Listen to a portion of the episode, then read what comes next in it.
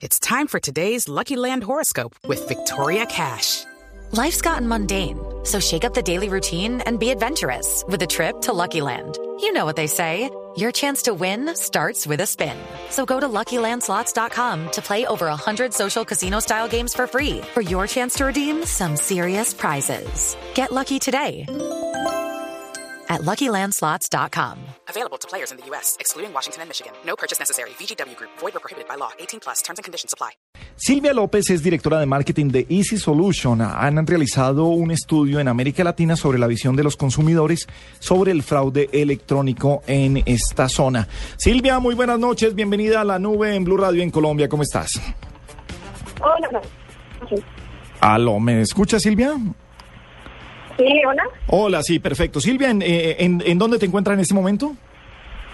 Hola, sí, yo estoy en, en Miami. Nosotros tenemos eh, pues nuestro headquarters, la casa matriz en, en Miami, Sí.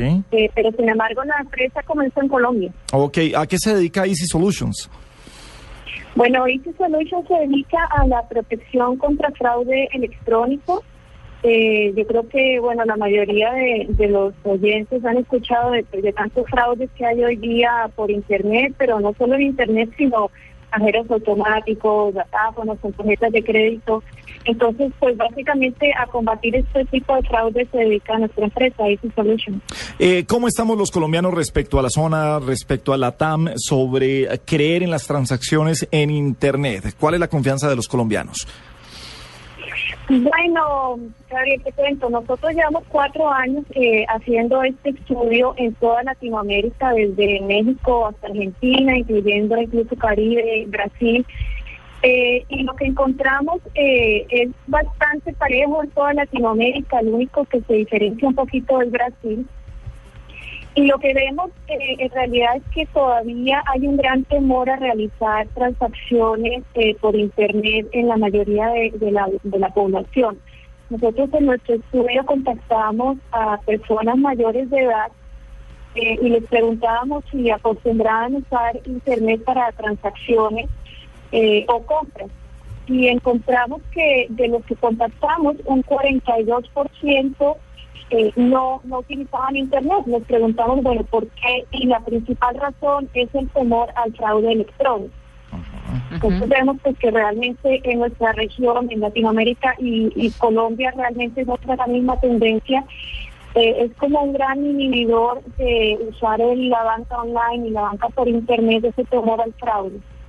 Silvia, comparado con la realidad, ¿cuál es el porcentaje de fraude electrónico? ¿Cuál es el porcentaje? Uno pensaría que el 80%, el 90%, los que son desconfiados y le temen todavía a este asunto. Pero en realidad, ¿cuál es el porcentaje?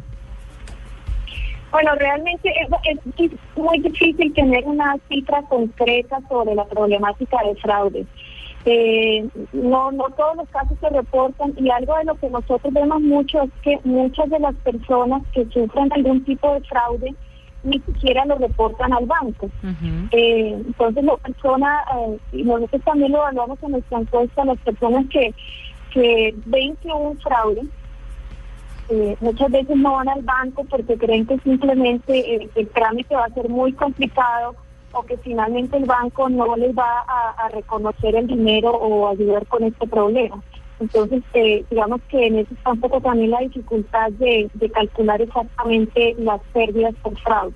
Silvia, este, este estudio lo tienen publicado. ¿Uno en línea puede eh, verlo en alguna página especial? Bueno, sí, nosotros tenemos eh, un reporte sobre el estudio que además eh, muestra la tendencia de los cuatro años, lo cual es interesante porque ya nos permite ver cómo realmente eh, unos comportamientos más de largo plazo. Está en nuestro website, eh, la dirección es